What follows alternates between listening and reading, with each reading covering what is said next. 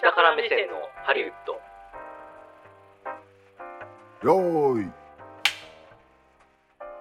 あこんにちは久保田裕也ですこの番組は映画好きというほど映画を見ていない映画好きヒエラルキーの下の方にいる久保田裕也と映画制作の現場を一番下っ端としてキャリアを始めた下から目線を持つ三谷兼平さんで映画業界のいろんな裏側を話していく番組ですこんにちは、こんばんは、三谷寛也です。よろしくお願いします。もう何笑ってん だいやいや、何黙ってんですか、 最初。いやちょっとあの阪神の今、はいあのじなんていうのリアルタイム速ああ、報もう気が散ってますね、これはもう。ダメですねう、。ん、今日はもダメでうだっす。てほらはい。なんす今日か三谷会だからいやいやな、僕の回なんかつまんないみたいな感じじゃないですか。いやいやそし僕はもう相づち打つだけたらいやいやいや、そんなことないです。そんなことないです。それはね、あの、下から目線をやっぱり楽しむ下からために、はい、我々ね、いますからね。はい。今日はいろんな、ちょっと専門的な話は確かにするんですが、今回久しぶりさ、久しぶりの映画業界の役職シリーズ。ご評ご好評いただいております。大丈夫ですか滑舌悪いな。なん ちょか、っとやっぱどうしましたフかリーランね。スになってからあれ緊張感がちょっとダメですかね。うんちょっと ちょっとダメですかね。うんやばいですね。やばいねいやでも最近なんかね職場の方も結構聞いてらっしゃるっていう方が増えてきてですねマジあの若干緊張はするんですけどもねやりづらいはまあでも気にしないですけどね、うん、もうやるしかないですけじゃどあやっぱここで一発毒,、毒ぶち込んいでや毒はぶち込まないですお毒ほんとないんでもう本当に今のところ今のところですよ今のこところれねからもしかしたらこれかならんねか生まれるかもしれないですけれども、なはんいか、この間帰り道なんかちょちょなんかちょちょちょって言ってた気がすいるや、特に何も言ってないと思いますけどね。まあまあま あ。いやいやいやいや今の笑いリアルですけれども、あの、うんまあ、あの、今までですね、まあ、その、役職シリーズということで、まあ、あの、プロデューサはいー、監督、スタント、撮影監督、脚本家、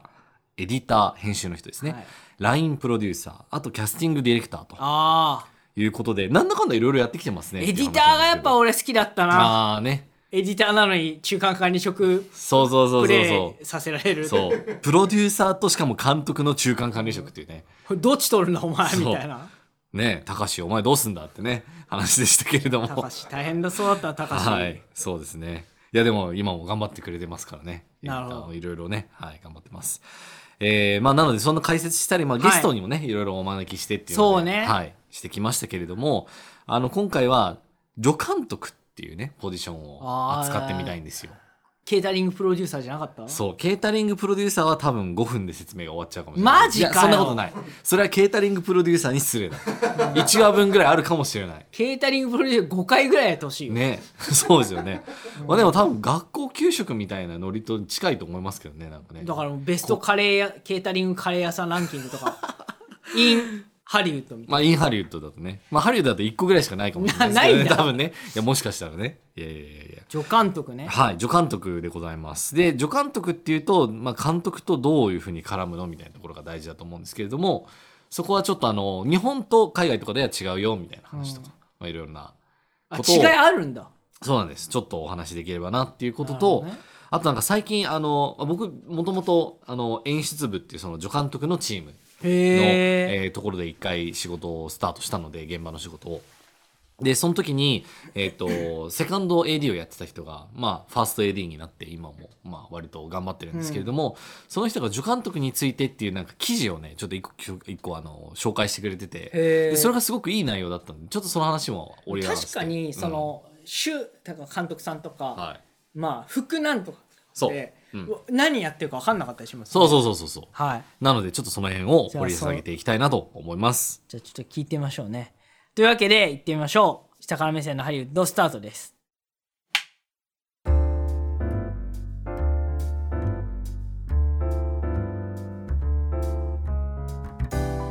はいというわけではい、今回は今回は助監督はい、今揃いましたね。 114回ですから初めて揃いましたね。114回目にして。まあまあそうですねねあの今フュージョンしたら決まってたかもしれう、なんい、決まってましたね。そうですね。 113、3回は合ってなかったってことです から、これはそうですね合わせるし ない。学習能力のねうん低さが伺えますけれども、はいあのまあ、助監督って、まあ、アシスタントディレクターっていうね、まあ、役ア職シスにタなントるんデでィレすクけれターども、うんはい、じゃあ何するんだっていう、まあ、話なんですけれどもだって、なんかどんなイメージですか、ね、例えだから、服なんとかって、ば。はいほぼ何もほぼ何もしないみたいな まあ副キャプテンみたいなことですか例えばそうそうだからなんていうのこうう、んスリーアミーゴス的なスリーアミーゴス的なわかるスリーアミ ーゴスどういうことですか踊る大捜査線であーはいはいはい北村総一郎さんが、はいあの湾岸署の署長なのよ、はいはいはいはいで小野武彦さんとほ斎藤明さんかうなほうほうほのがう、うん、ナンバー23みたいあなーでその3人でいつも、はい現場は大変なのに、うんなんかのんきにしてそる人のたちですか捜査本部の名前をどうするのか とかその本店から偉い人が来るから、その時のお菓子はあ和がいいのかあー洋がいいのなるか手フォークがいいのかとかっていう ので散々揉めてるところで、あうん深津絵里とかにあーそうすれ違って深津絵里さんめちゃめちゃキレられてたあーはいはいはないんまかあそういう、あのーお笑い的な箸休め的な人そうですだねからうん監督に当たる人が北村総一郎さんで、はいでその脇2う人んのスリーアミゴスのその残り2人がうん助監督的な、なるほどねまああのーうん遠くはないんですけどまあ違いますねえじゃあ助監督ってはいぶっちゃけ必要なんですかあもう超必要いなかったらもう成立しないだってさ、はい映画のさわーって待ってクレジット最近だから映画すごい見てある見ますねはいはいはい、僕なんか下から目線じゃなくなってきてるんですよもうおっとマジっすかうん見てるからもう中から目線ぐらいになってきました割と中から目線だとそれいろいろ怒られそうだあかそうですから うんうんああの真ん中の側側から 目線のハリウッド的なねあそうなんですねそれが見見てますけでどもいろんなクレジット同じクレジット出てくるでしょ何回も何回もそう同じそ同じクレジット出てくるしそあんだけうんポジションがあったら、はい助監督とかはいなくても、はいしかもほら上監督じゃないですかはいはいはいはいだから監督がいるわけじゃないですはか、いうん監督を助ける人でで撮影監督がいてうん「うわこっち!」とかってやる人もいて、カメラさんいて、ってやつねみたいな。うんうんうんで VFX はなんか技術のチームさんいて、はいどうすんだって板挟みに合うエディターさんいて、はいでもういろんなプロモーションだなリーガルの人がいるわーっていて はいでももうそれを回すのは誰ですかっていう話なんですよ監督だよいやいやいや監督はだってもう自分の撮ってるものに集中したいわけですからえあの演技とかを見たりとか、はいその全体のクリエイティブの出来上がりを見ていくわけですよね、はいはいそうすると現場の回しっていうのは必要なんですよ現場の回し現場回す人要は本当し文字通り仕切ってはい、じゃあ今からこのショットやるんで各部署のこの人はこういう準備をして、えっと誰々はこの役者さんをあと何分ぐらいでどこどこに連れてってくださいみたいなこと、あれだあれ俺今うん思い出した、うんなんかの映画のメイキングでう、ん、めちゃめちゃその現場でなんか喋ってる人、うーんあ助監督だわあれ助監督ですねえそのなんとか助監督って出てたわあ、本当ですか。そうそうそうあのクレジットクレジットはテロップでそう。わかったわかりました。うんお、であれあれはさ、うん。あの役割は他の人じゃできないのできないんですよね。てかあれはもう専門のもう役割なんですよね。専門なんだそうなんです。だからもう現場の要は現場のその日の動き仕切うんり、いつ何時に何のショットやって次どのショットシーンをどういう順番で撮ってとかっていうことを他の全ての部門とこう絡まってまあいろいろやり取りをしながら調整しながら、えー、と利害とかもうまく調整しながらし実現に向けて進行をあ回していくまあ司会みたいなもんかもしれないですねある意味であは仕切りですね仕切りそう仕切りの人その人が助監督でまあチーフ助監督なんですけれどもあのー分かはいった、うん、COO だわ COO 的な人だあわなるほどね確かにだから監督は CEO でビジョンを持ってるんですよそでそのビジョンを実現するために各部署うがあいってろんなね調整してそうそうそうそうそうじゃあこれ行きましょうとそうでそれをでも回す人が必要なんですよねうん、だからオペレーション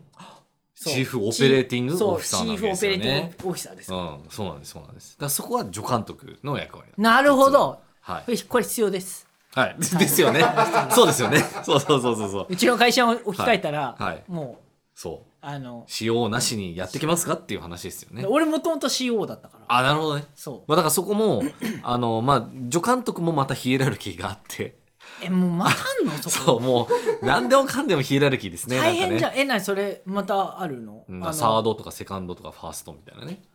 嘘 そういうのはあります、あります。えそれ何角上監督みたいなああのもうちょっと直線的ですけどもっとそう直線的もう直線的本当そうで最初プロダクションアシスタントな PA ってとこから入ってって、ある程度の現場時間を積んだところでやっと助監督になれるみたいな感じになって例例えばセカンド AD になれるみたいな。でセカンド AD として現場の時間を例えば何百時間とか何千時間とか下手したら積んだ人から次の段階に行けるみたいな。で決ファまーってストるんですよ AD の次はファーストエディの次はない。ファーストエディで終わり。終わり一番上。そう。で、それは一応その、だから、全米監督協会っていうのがあるんですけれども、はいはいはそこは監督と助監督の組合なんですよね。で、その組合でルールを決めてへーて、で、ちゃんとその何時間以上、この現場で、えっ、と、何何撮影日かける1日何時間でこれだけ積みましたっていう、その、あーなるほどポイント、ポイントカードみたいな感じでポイント貯めてって、ポイントカー ドねすごいわかりやすく言うとね、そうなんですけれども、貯めてって、これ一定超えましたって言って、あ、なるほど、じゃああなたは次の。マイルが溜まってそう、マイルが溜まって、ファースト AD 券みたいなものをもらうみたいなすごいねそんな感じの、そうです、そうです。やりとりだったりするんですよね。なるほどそう。で、まあ日本とアメリカとの違いっていう話でいくと、日本だと助監督っていうのは監督になるための一応準備っていうふうに位置づけられてはいるんですよね。だから、あの、細かいところだと、あのそれこそほら、テレ東の佐久間さんも最初、あの、サッカー部の、あの、なんかお弁当を作るみたいなところで書いてあたあみたいなそう話があそったこんですでけれども、ね評価されたっていうねそうそうそうそうそうだからいわゆるその現場のあのいろんな小道具であったりとかの,、その例えば新聞とかなんか雑誌とかのその中身をこう作ったりみたいなこととか、へーまあ、そういうものをまあする形で、まあ、全体っていうのはどういうふうにあの動いていくんだっていうのを学んでいくみたいな期間があって、そこからだんだん現場の仕切りみたいなところに行って、まあ、最後助監督ある程度やった後にもう自分がメガホンを取る側に行くっていうことがあるんですけれども、アメリカだともうそれは完全にもう回し専門職っていうことで分業されてもるうんだ分業なんです。そうだから総合職的うにんこうやっぱあこう下積みがあってはい、こう一個一個だから日本っぽく上がっていくんじゃなくてそうそうそうそうもう最初から専門なんだそうです専門職なんですだからえじゃあその助監督ファースト、セカンドサードってあって、はいサード助監督になるその次前は何なんですかそれはえっ、とプロダクションアシスタントですねだからもういわゆプるロダクショ PA ンっていうやつプロダクションアシスタントの前はまあそれより前は例えば本当にあのお金がほとんどほぼもらえないだとまあインターンとかそういう形だったかあもしれあないですねえで AD さんはどこに AD さんはディレクターのラインだ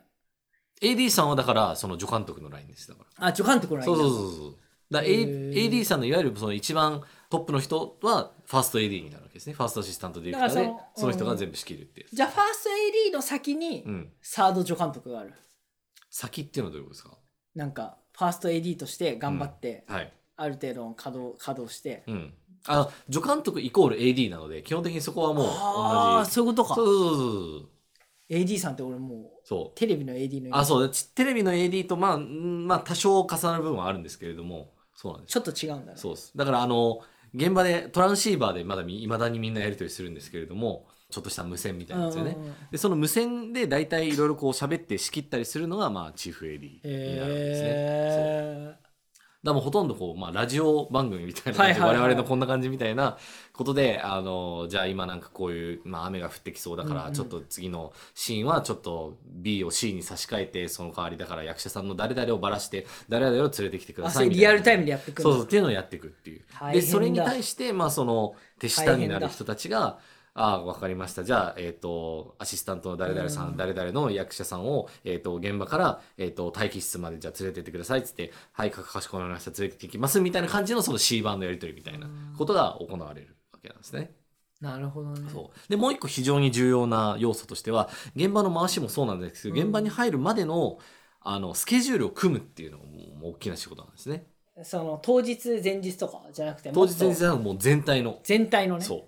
だから脚本をすごく読み込んででどういうシーンがどういう場所で行われて、はいはいはいでそれが昼なのか夜なのかっていうことも含め、えっとあとどんなロケーションなのかとかっていうことも含め、全部あの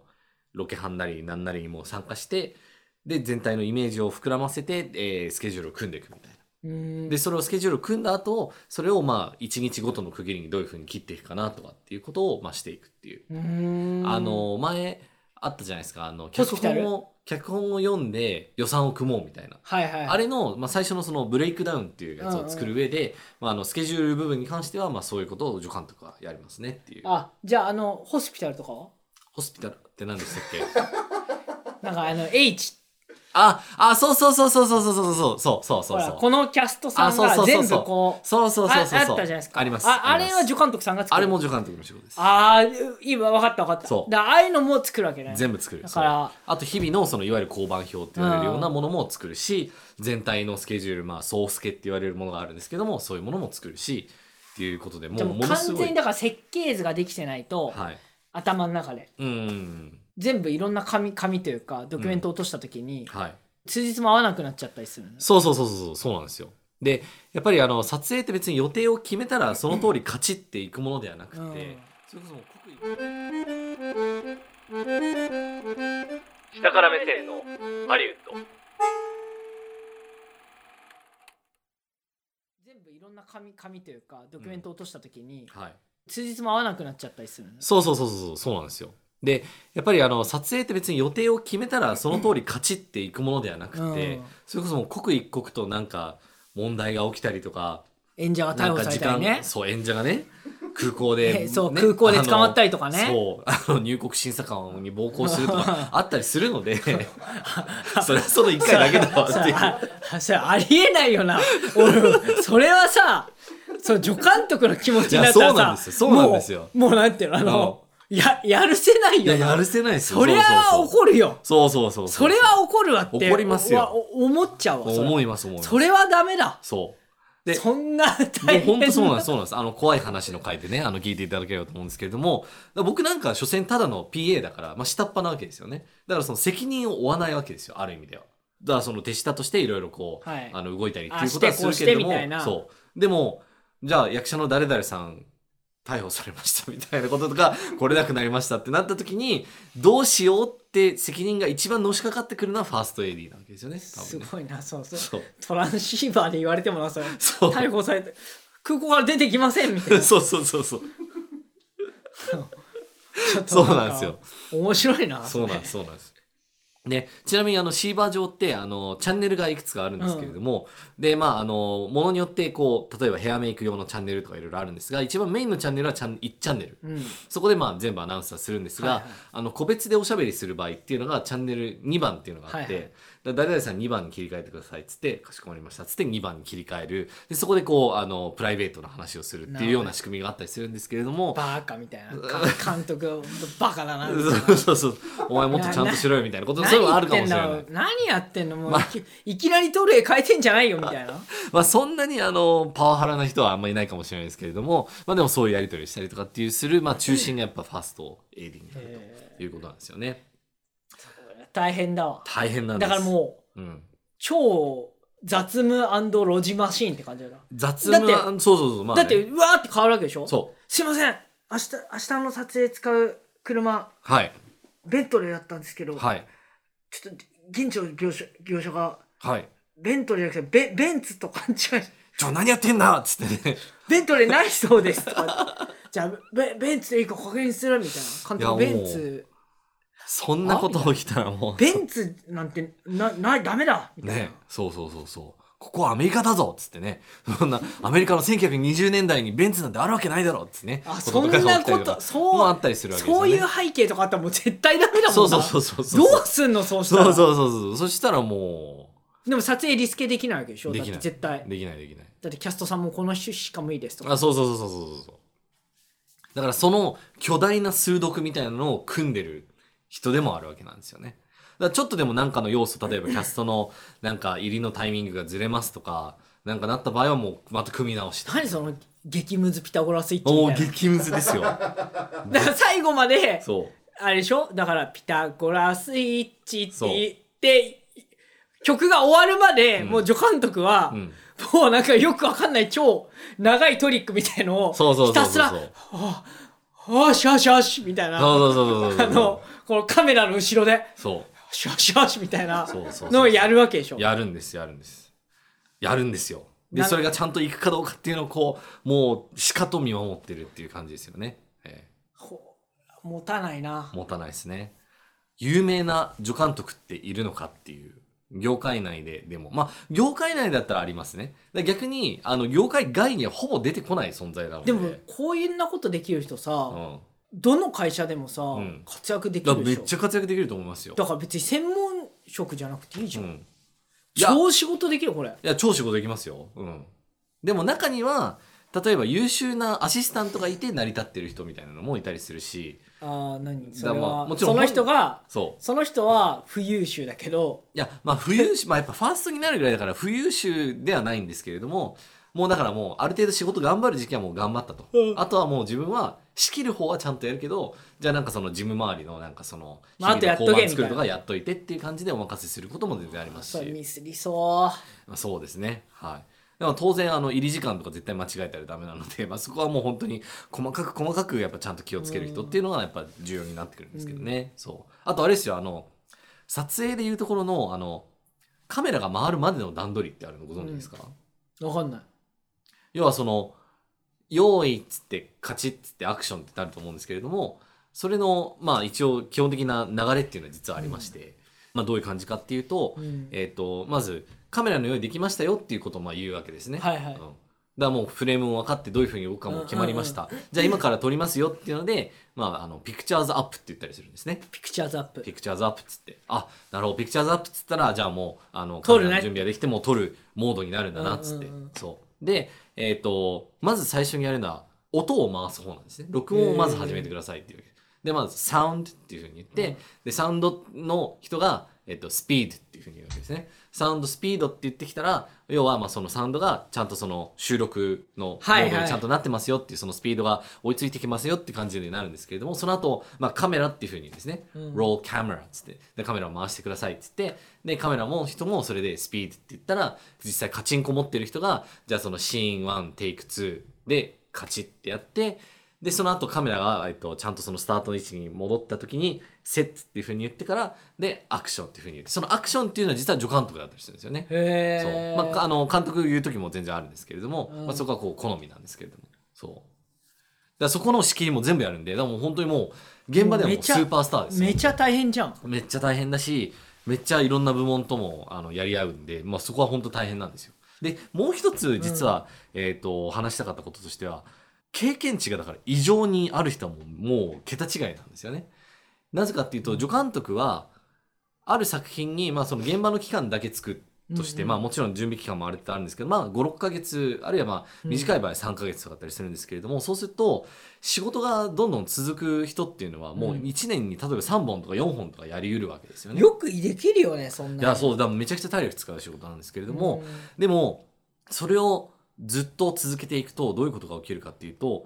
下手な映画監督より全然もう経験があるっていう状態になるんですよ。はいはいはいそうてかむしろ映画監督って実はあんまり経験なくてもポッて慣れちゃうみたいな側面があったりするんですよね。おそうマジそう。だって自分よりできる人を集めるのがある種仕事なわけなので、だから実はこれ、まあ、助監督と表裏一体なところがあるかもしれないんですけど、だから監督っていうのは実はエントリーレベルのポジションなんですよね。だから要は初心者でも監督は慣れちゃうみたいなうんうんうんところがあるから、その実際の映画を作る段取りとかを全部手ほどきするのって結局助監督だったりするわけなんですよね。おー実務面じゃあもうめちゃめちゃ偉いんだめちゃゃめちゃ偉いそうだから若い監督さんですごい経験のある助監督さんを連れてきてでそれでこう2人でなんとかやってくるとかでまああの撮影監督とかと一緒にまあ3人でやっていくみたいなことでそう進めていったりするんで実はものすごくだから助監督って重要なんですようねんうん、そいうやーえじゃあ、うん助監督は監督になるってことはない助監督が監督になるのは日本だとあるんですけどアメリカだともうないですねでもなんか求められる要件違いそうだもん違うもんね、でももうトップクラスの助監督になるともう助監督以外にももうなんかエグゼクティブプロデューサーのクレジットをもらえちゃうみたいな人がいたりしてああそうじでゃあそれもをうすごいもう本当にすごいもうほんとすごい人なんだなっていうそうだからなんか例えば最近のスピルバーグ作品と最近のスコセッシ作品とかを見ればファーストエディって大体同じ人なんですね、えそうーでえっ、とアダム・ソムナーって人だと思うんですけれども、へーそ皆さん知ってますアダム・ういやもう絶対知らないと思いますけどねでもアダム・ソムナー有名ぜあの業界内では知られてると思いますあああーのスピルバーグの助監の人ねみなたいるなほどねそう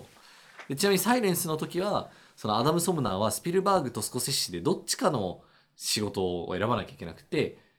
まあ、スピルバーグ行っちゃったっていう、へーそういうこともあったりするんですけど、まあ、それぐらいでもまあ需要がある助監督だったりするんですけど彼となんかはあのついてる仕事大体エグゼクティブプロデューサーのクレジットをもらってるみたいなそれだからもうそれだけ替えが利かないっていう感じですね。なるほどね、うん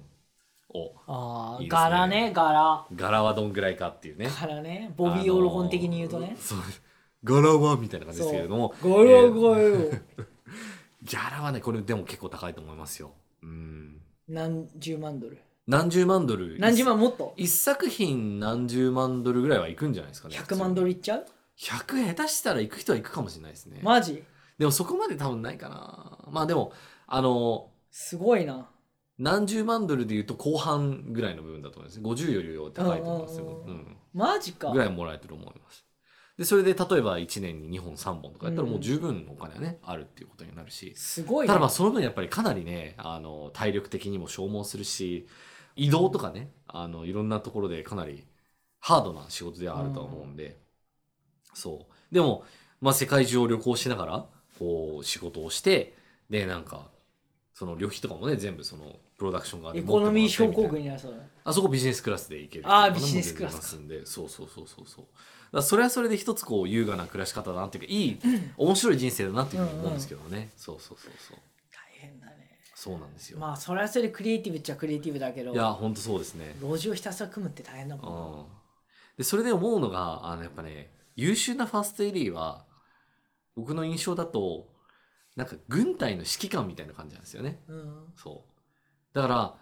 もし、だからこの、 このチームで戦争に出たとしたら、勝てそうな指揮官か、勝てなそうな指揮官かみたいなところっていうのは、結構割とシビアにあって、うんやっぱ優秀な人ほどやっぱ勝てそうな感じがするっていうのはやっぱあるんですよね。なるほどねそうああ、はい、そう。俺はもう絶対助監督向きだわあ、マジっすかうんあ久保田助監督はありかもしれないですね。久保田助監督、督ね、うん。やりますかまず久保田助監う督ん。の、うんあのセールスポイントはい。ものすごい体力あるおお。 まあね、マラソンとか走るぐらいですからね、めちゃくちゃ体力もありますよね。もうどっか離れたら無限に俺が働くからあ、マジっすか無限に働くそれはちょっといいですね。米さえ置いとく米でいいんですか、うん燃料は。米と日本から醤油、醤油醤。油なんでそんな質素なんですかあとふりかけがふりかけね。ああ、ふりかけは確かにね、大事だと思う。のり玉ですか味道楽ですかいやあのゆかりとかですかそう大人のふりかけあ、大人のふりかけね。わかります。いいですね。うんお茶漬けの素とかどうですか長谷園とかお茶漬けの素はね結構俺もう多分中高生時代にの。はい。一生分ぐらいお茶漬け食ってるからあ、マジっすかあれ でなんか毎日お茶漬け食ってたんだもんあれでもやたらしょっぱくないですかなんか。いやあれにうん俺なんかいろんなものをぶち込んでて、ああ、なるほどね。確かにうまそうではある。そう。まあ、だから体力あったら絶対できる仕事だし、まあ、そのロジスティカルなあの頭の使い方ができればそれも絶対いいし、だよね絶対あと心配性じゃないとこれあそう止まらないでしょ心配性絶対大事ですねも。う絶対もそうう心配性だもんそうそうそうそうじゃあもう、助監督ですね。うん助監督映画業界の仕う事の中で。ん、俺、一番向いてるのは助監督だと思うわ プロデューサー監督、うんまあスタットはやったら死ぬからなまあ そうですね。ここがラインプロデューサー まあそうだうな、んやっぱ助監督だわはい。かケータリングプロデューサあケータリングプロデューサーね、面白いですよね。ー、うん、 KP っていうね。 KP ねいや、言わないですけれども、ケータリングは C で始まりますから、あ、そう あすいません。英語、英語ができないことは、いやいやいやいや 一発で露呈する。いやいや、全然全然全然。そう。いや、だからね、これはもう偉大な仕事だったりするんですよね。で、やっぱり、まあ、今回今してる仕事もすごい AD の人が来るらしいんですけれども、もうなんか百戦錬磨っぽい感じの人すごい。らしいんですけれどもでもなんかメールでやり取りしてる分にはねなんかこの人大丈夫なのかなっていうような感じはするんですけれどもでも多分現場に行ったらすごいもう大丈夫、すごいポンコツだったと思う。 いやどうしましょうねどうしましょうそれえはちょっその、とその名声はどっから聞こえてきてんのその、百戦錬磨らしいっすよ、みたいな。いやこの大丈夫、それ、週刊実話とかじゃないあ、ではないです、ではないです。あの、でも、あの、その、しまあ、シーズン、まあ、その前のね、作品でも、まあ、その助監督がいいっていう話で来ていて、えで、まあ、今シーズンもまた来るみたいなことだったりするんなるで、そーじゃあ、いいってこう。とまあ、いいのかなってだっいうて、ことと、シリーズ一作目でね、まあ、そうですね。そうです、そうです。次もっていそう、次もっていうことは、それ良かったっていう良かこったとんにでしなょうるねんうんで、そうなんです、そうなんです。とかやっぱまあ過去にやってきた作品とかもかなり多岐にわたってとかいうことも考えるといろんな状況にまあ適応してやってきてるとかいうのもあるしでもメールを見てる感じだとねちょっと不安なんですよ えね。ねそれは短いっ てことはい。OK。いや短いや短かったらまだいいんですけどなんかう不必要に長い時もあったりするしなんかちょっとそこはなんかね塩梅なんですけどでもまあそうですねもしかしたらいい助監督なのかもしれないっていうのでまあ楽しみにはしてます。なんか最初に言ってたのよりだいぶ評価下がっている。やいやいやいや百戦錬磨らしいらしいですよっていう。百戦錬磨であることは間違いないですね。百戦錬磨らしいけど、僕は期待してますみたいな。うんあ期待してます最期後待して、ます最 後。なんか怪しいですけどみたいな。いやだからまあギャップがねあのある人はいると思うんでそこはね。だって、現場の総監督でしょってそうそうそう。現場の総監督微妙だったらきついよねい。やそうそうそういやきっと大丈夫だと思いますけど。そこきっと大丈夫。うん 今どんどん自信が減ってってる感じします かね。本当にっていやまあお会いしたことないんでねまだね。そうだからだ逆にメールが不安でも起用されるっていうことはよっぽど現場が強いんじゃないかっていうそこの類推が働いてると思あーいなるまほすど。ね現場が強いからそう結局この人ダメでもそそうそうそうそう。れはそれでいけるっていうそういけるっていうことなのかまなあそっれていうねもあるけどまあでもいずれにしても、うん。どっちでうもん。三谷氏的にはいいんじゃない、まあいいと思います。はい。どじゃあのもう道面白いとは思う大んですけ船どねに乗ったつもりでいきましそょううそうそうそうそう。なのでね、楽しみではあるんですけれども、要は助監督っていう現場を回す仕事っていうことでね、うんはい。ご紹介させていただきましたと。三谷氏はやっぱプロデューサーがいいのそうですね、僕はプロデューサーがいいですね。あの、マジ助監督の限界というのは、うん自分で企画を結局立てたりっていうことはしないわけですよね。しないそう。もう徹底して動くっていうふうに決まった企画の完遂うに、んまあ、勤しむっていうか、多分あとあんまやりたくないんじゃないそういう人あそうですだからそういうのをそもそもやりたくないっていう人が、うあのやっていくことなんかそんな気がするわねそうそうそうそうだから問題解決的なん能力をより発揮したいみたいなところではなるほどね、うやっんそうなんですよねぱ助監督だな俺はなうじゃあ三谷プロデューサー、ん、うん、久保田助監督でやりますそうですね監督誰にしましょうかねっていうマーティン・スコセッシ そこねまあもうあと20年以内にはやんないとねちょっとダメそうですけれどもそれねかあスコセのッシさんね飛行機飛ばす人、あそうですねうクリストファー・ノーランです ん、ねほらはい確かにじゃあもうじゃあそれをが出る日を心待ちにそうです ね。すごいいい座組だと思いますので、はい、楽しみにしていてくださ い。とこんな締め方でいいのかって感じですけど、はい、えーではエンディングに参りましょう。えー映画 .com で不定期金曜日にこれも配信しています。最近ね、なかなかどうなんでしょうって感じですけれども、はい、えっ、と、次回配信はお楽しみにということになっているそうでございます。えーあとは番組への頼る感想は、えー公式ツイッターから案内が出ています。下から目線のハリウッド、もしくはアットマークしたハリで、えー検索してみてください。それでは次回もお楽しみにお相手は久保田優也と三谷谷平でした。